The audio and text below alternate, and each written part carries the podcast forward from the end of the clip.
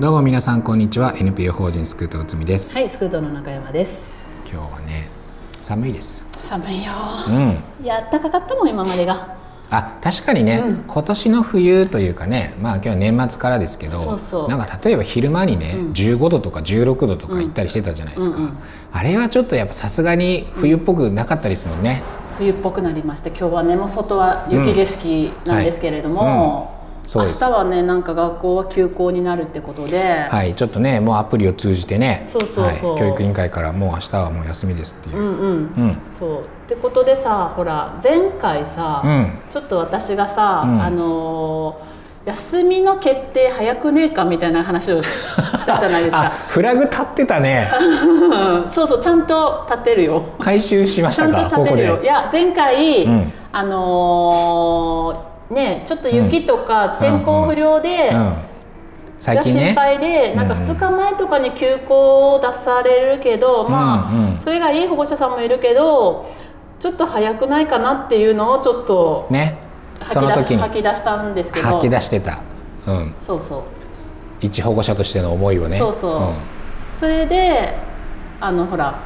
梶原さんが住んでるうん静岡のご出身なんですけど、あそっちの話ですか？そうそうそこでは確かごめんなさい記憶によると、うん。まあそういう場合は、ん。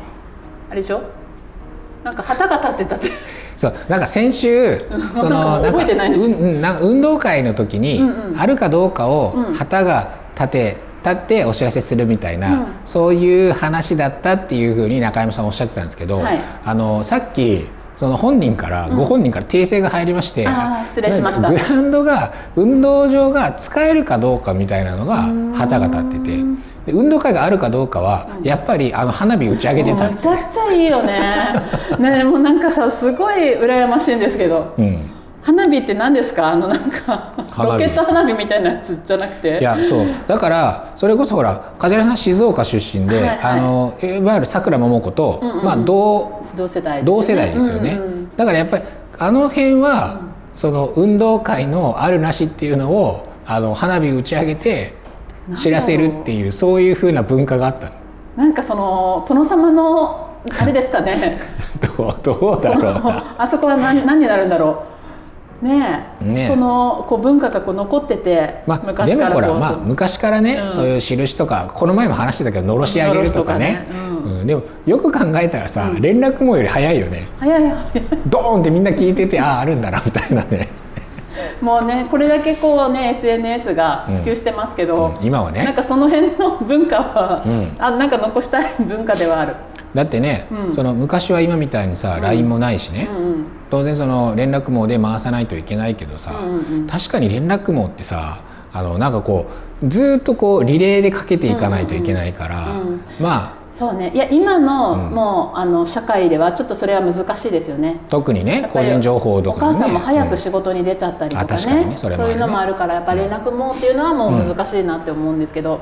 花火ならいいじゃん。子供か分かるから。花火ね。花火上がったって SNS で回ってくる みたいなね。うんそうそう、いやなんかそういう訂正が入ってたよっていうね、なるほどなるほど、うん。っていうちゃんと回収しました そう回収っていうのかな。そのフラグが今日のこのなんかあれじゃないですか。明日休みだっていうね。そう。教育委員会のもうね。そううん。そう、雪がね結構ひどくてね、うん、もうワクワクするんですよ、なんかそういう日常の変化のワクワクを感じながら行きたいなって思うし、うんうんうんうん。子供たちにもそのワクワクはうん。やっぱりこう感じてほしい。そうね。わワクワクとがっかりのこうね狭間で、花火上がるかなみたいな、うん。学校あるったてよみたいな。7 時に上がるからよく聞いとけみたいな。うん。結局あるのかよみたいなね。運動会はでもあってほしい子の方が多いでしょうね、そうですね、うん、楽しいから。はい。はい。ってことで、はい。今回もね、はい。はい、前回の続きっていうことで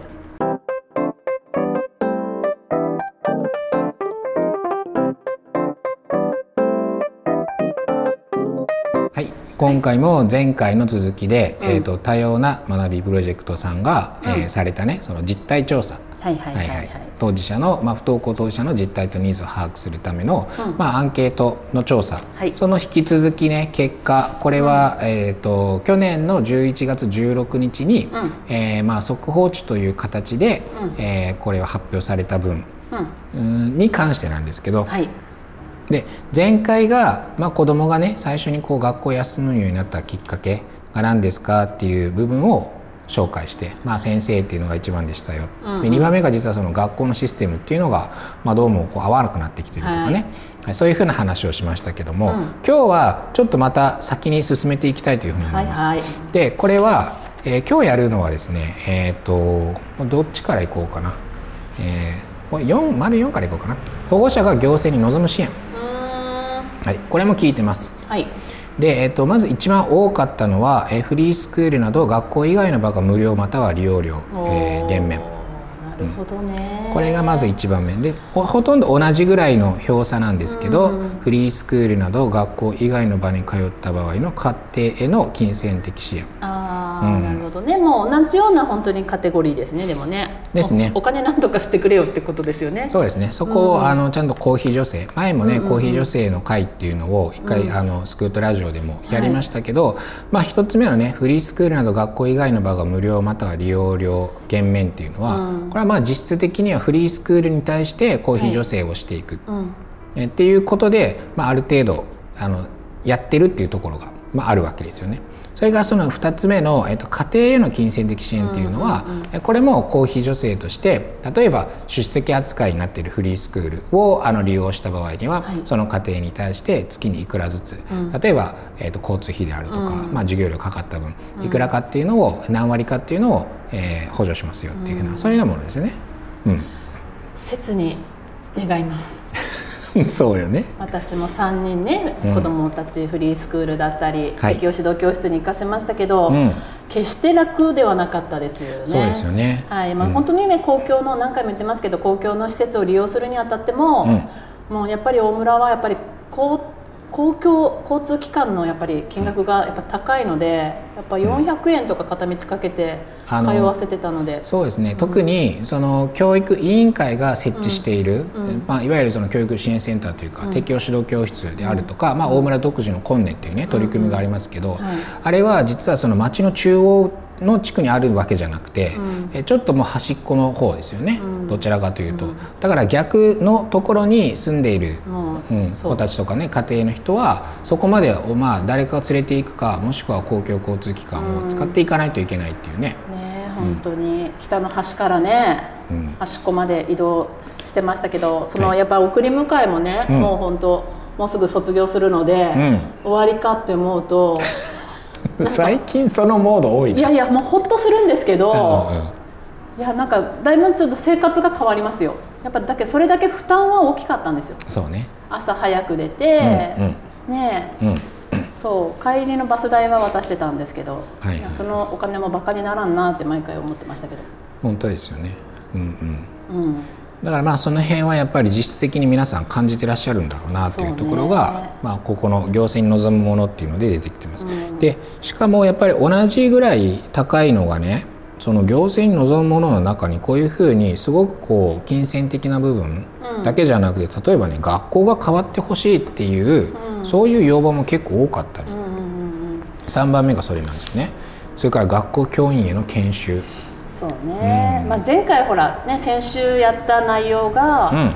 ねあの休むきっかけの、ね、に2位に多かったのがその学校のシステムがはい。今に合わない、合わない。ね、うん、だからその辺がやっぱりこう出てるのかなと思いますけど。ここにもね。だから多分不登校の子供を持つ親御さんは、うん。特に学校教育っていうのにすごいシビアな目を向けられてるんだろうなっては思います。うんうん。多分なんかこう普通に順調に行ってたら特に僕別にそういうこう学校の在り方とかに関してはうん。うんあんまりこう考えなかったかなって私も思いますけど。うんうんうんうん、うん。そうね、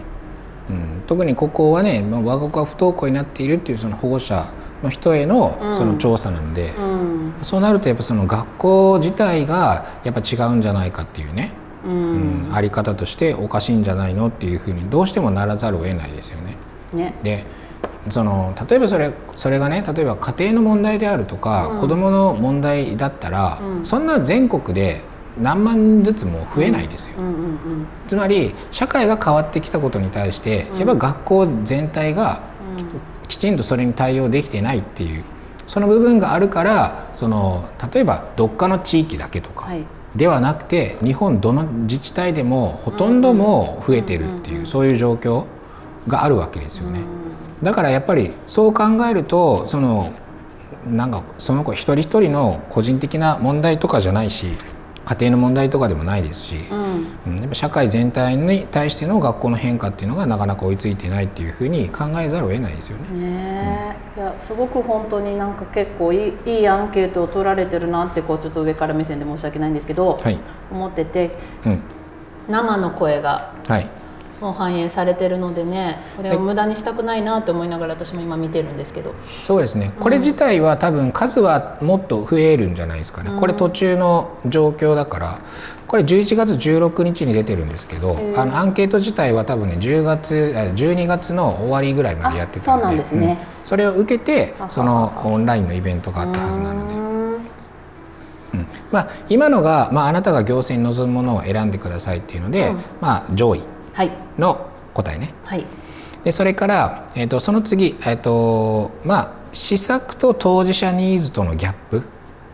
ていうのがあるんですよね。でこれは教育支援センターの利用状況に関する設問では利用して助けになったなっているの回答が、まあ、見られた。19.1%、うん、一方で利用できるところあるが利用していないというのが42.3%、うん、利用したが助けにならなかったっていうのが15.7%。で合計は58%に上った。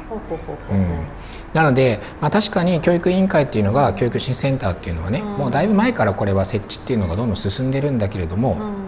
うん、その実際にその、えー、多くの不登校の子どもたちのその受け皿としては、なかなかうまくこうなってないというかね。だってそのなんていうのか教育支援センターに行ってもさ例えば学校に戻させるとかっていうところがあったりするっていうのを別のアンケートとかではねやっぱり出てたので、うん、ってなるとまあたまに僕がねそのフリースクールってあの学校バージョン2になったら話にならないっていうことを言ってるけど、その教育支援センターも一緒で、学校バージョン2みたいな形で運営されている教育支援センターっていうのは、やっぱり意味があんまないかなっていうかね、役割としてそう、ね、子供にとってはさ、うん、学校とあんま変わんねえじゃんってなったらさ、あえて行くっていうと意味がねそのなかったりするじゃないですか。だからそれは多分その教育支援センターとか適応指導教室に、やっぱ不登校に対して理解がある程度しっかりある先生が配置されてるのか、もうちょっと適当にね言い方変だけど、うん、あのもう進めてるから一応そんな場所を作らないといけないからっていうので、うん、そのなんかとりあえず人を配置してるっていう風なその違いじゃないかなと思うんですけどね、これは。そうね、まあその感覚の違いはもちろんあるにせよ、まあ、うちも適応指導教室利用してますけど、うん、そうだな。とあのすごいやっぱり居場所作りにはとても気を使われてるなっていう気はするんですよね。大村のね。そう。だからただあればいいっていうような施設ではないなって私は思うんですけど、うん、まあ確かにやっぱりその子どもの特性とかもあって、うんうん、やっぱりそこで、まあ、少人数とはいえ、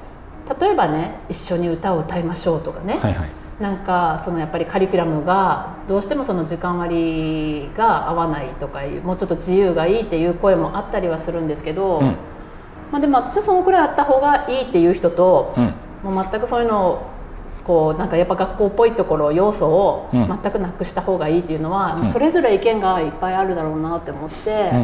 でも、うん、私はすごくこうなんだろう子どもの居場所にはなりうるところだろうなっては思うんですけどうん。まあただ娘はねどう思ってるかわからないです、うん、やっぱり結構子どもたちはもっと自由に過ごしたいとかね、うん、でも一定数はやっぱり、うんうん、その適応指導教室の方が、その静かで、あのまあ居心地そっちの方がいいっていう子もいますよね。例えば大村の場合コンネと比べた時には、コンネはどうしても、まあ、結構ワイワイガヤガヤしてるところなので。うん。まあ、なのでそういうふうな、えーとまあ、アンケート調査が出ていると。ね、で、うん、ね、ごめんなさい。利用したが助けにならなかったっていう15.7%っていうのがその助けにならなかったっていうのがどこを望んでおられるのかなっていうところちょっと気になるところなんですけど、うん。まあ、でもねその利用したが助けにならなかったっていうのはやっぱりそのその子がそこに行くっていう選択をし続けられなかったってことですよね。うん、居場所にならなかったということであの解釈していいのかな。学校に戻らなかったという意味ではないですよね。まあ、ね、あそれじゃないと思いますよ。さすがにそれで答えたらだいぶやばいですよね。学校に戻らなかったって。そうね。いやでもほら、やっぱり親の中ではさやっぱりさ学校に戻すために適応指導教室があるみたいな感じに思われてる親御さんも多いかもしれないなと思って、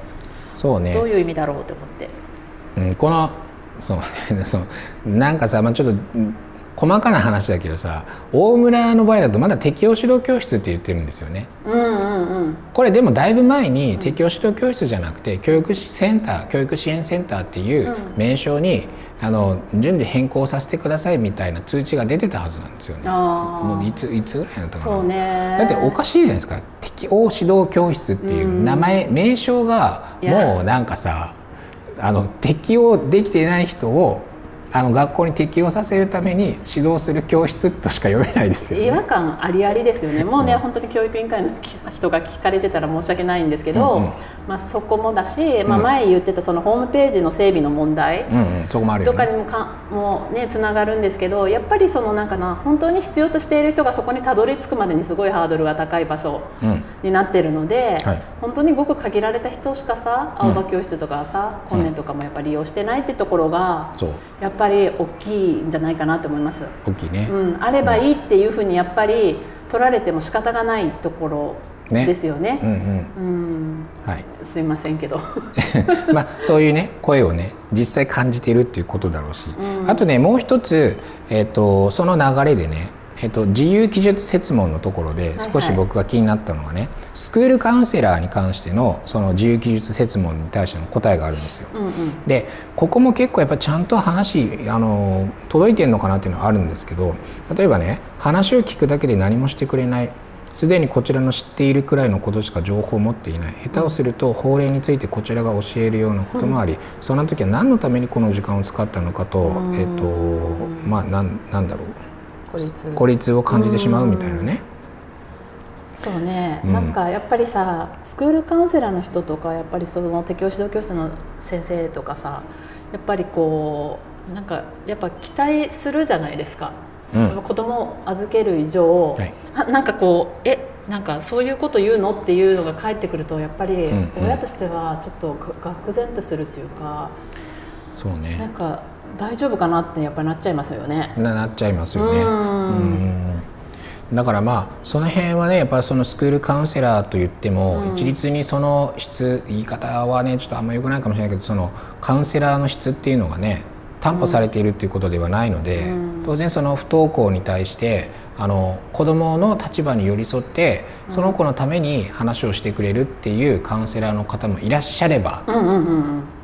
背後に先生の影がちらほら見えるような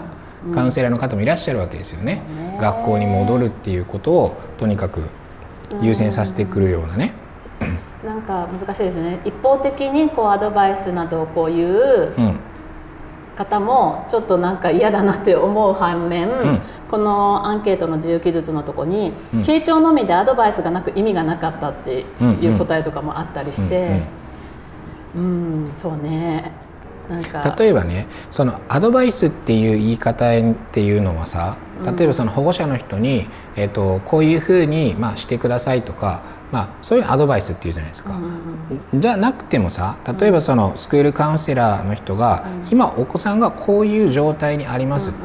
でこの今後多分こういうふうに変わっていくことが予想されますよ、じゃあそのためにお母さんたちの役割ってこういうところがあると思いますっていうふうにしてでこうした方がいいとは言わなくてもいいけどさ、こういうふうな関わり方で回復することが多いですよとかっていうふうな状況の説明であるとか今いる位置の説明とか意味付けとかっていうのはやっぱりしてもらわないとやっぱ話聞いてもらうだけってそれはなんかあのあれですよね。あのインターネットかなんかの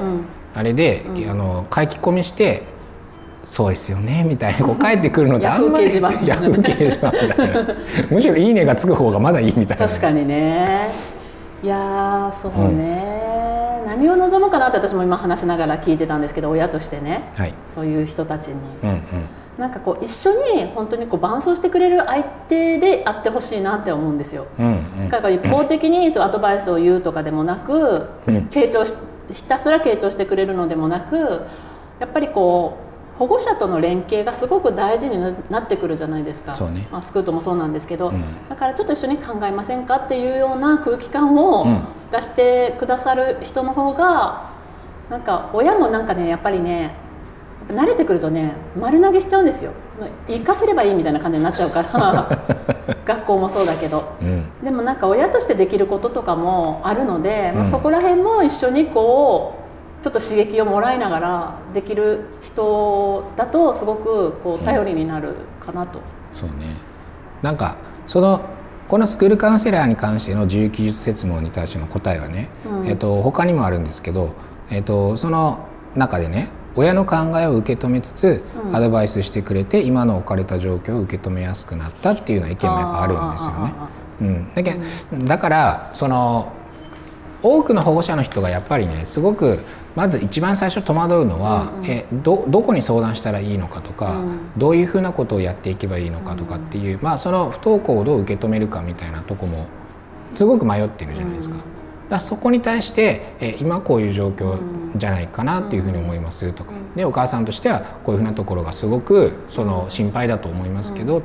じゃあそういうふうに考えてみたらどうですか？みたいなね、そんな話っていうのをやっぱりカウンセラーの人から保護者のふその不安とかをね、うん、聞きつつしてくれるっていう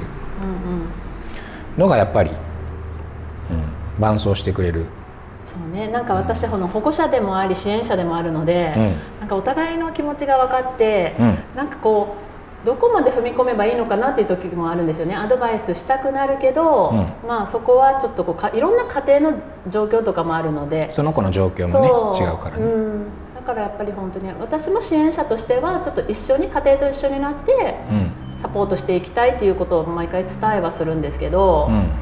うん、うん。なかなかやっぱりこう一歩通行にはならないようにね本当に気をつけないといけないなって思いました。うんうんうん、そうね、うん、うん、だからどんなにねその過去の子どもたちが一般的にこういうふうに例えば元気になっていったっていうものを積み上がったとしてもそれはあくまで過去の事例だからね、うん。まあ、そうそうな人とそうじゃない人もいるからね。そうそうじゃない人もいるうん、だから一概には言えないところもあるけど。そうだそこがねやっぱりね、カウンセラーとしての上の見せ所だと思うんですよ、うん。こういうのって一概に言えないから。一概に言えないね、一概に言えないですよね。本当に。だから本当にね対話していく中で、うん。うん、そういうのを一緒に本当に子供サポートできる場であってほしいなと思いますけどね。はい。でもなんか面談とかもねもうちょっと長くていいのかなって思います。何の面談？あのそういう適応指導教室とか、うん、学校の面談とかもね、うんうん、なんかねなんかこ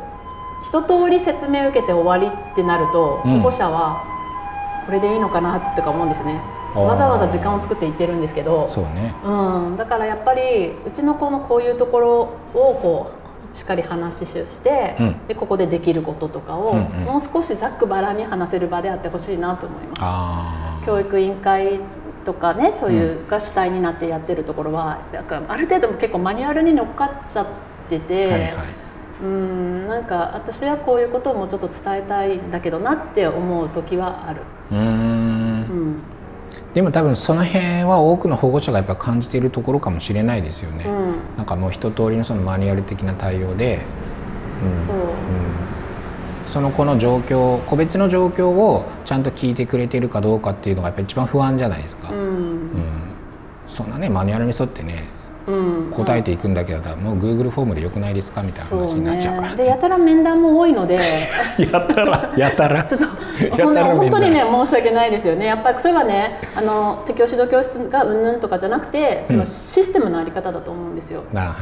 からやっぱその昔からの慣例で、うん、やっぱりこう定期的に面その初回の面談教育委員会との面談、学校との面談みたいな感じの経て利用するんですけど利用するまでにもう疲れちゃってもういいやってなっちゃうんですよあでもそれはね重要ですよ、うん、ハードル高いです、うん、それはね変えないといけないですよね。しかもほら10時過ぎとかにあるからさ、うん、仕事休まないといけないじゃないですか、うんうん、確かに、うん、もういいやってなります。いやそりゃそうかもね、うん、多くのねその保護者の人がね、その働いてるっていう状況だろうからね、うん、そう考えるとね、うん、毎回その度に仕事休み入れてとかさ時間給取ってとかさ、うん、そうなってしまいますよね。それができる私はなんとかなりましたけど、まあ、環境が良かったので、そうはいかないねお仕事の人もいっぱいいるだろうから。いっぱいいますよ。だから大体そういかないんじゃないですか。いろいろねハードルだらけだと思います。なるほどやっぱ聞いてほしいねこれ教育これそう。これはねやっぱこ、うん、そういうところをやっぱりしっかり聞いてもらいたいですよね。ちょっとね本当に辛口なことを言って申し訳ないですけど、うんうん、感謝感謝も目いっぱいしてるんですよ、はい、やっぱり子どもの居場所としては本当にいいあの、うん、先生たちに囲まれて、うん、ね本当にこうありがたかったなって思う反面やっぱシステムなんですよ。そうよね、うん、うんうんうん。確かにね。そこはなんかもうちょっとこうこういうとこにもなかなかね言葉としてはバットは出てないけども、その辺のその各家庭の状況っていうのが一般的にはもう働いてるっていう前提だろうからね。うん、逆にあの保護者というカテゴリーを外れるのでその辺もそろそろね。言っていかないといけない時期に来るかもしれないですね。もうね。ですね。はい、あと2か月ぐらいです。はい、もう1月も嫌われたくはないんだけど。うんうんうん、はい、はいということで本当にねこうありがたいアンケートを取っていただいたなと思いました、うん、またその、えーと、全体の結果が出た時に、うんはい、えーと、1回ぐらいはちょっとななんだろうな会を作ってね、はい。えー、改めて取り上げたいなというふうに思いますけれども、はい、そんな遠くはないと思いますけどね。はい、はい、っ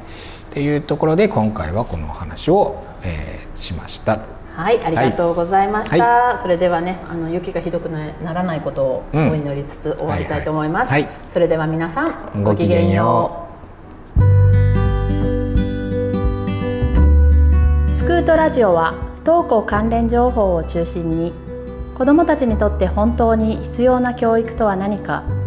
大人地域社会は子どもたちに何をしてあげられるのかを考えるためさまざまなトピックを取り上げてお伝えしていくプログラムです。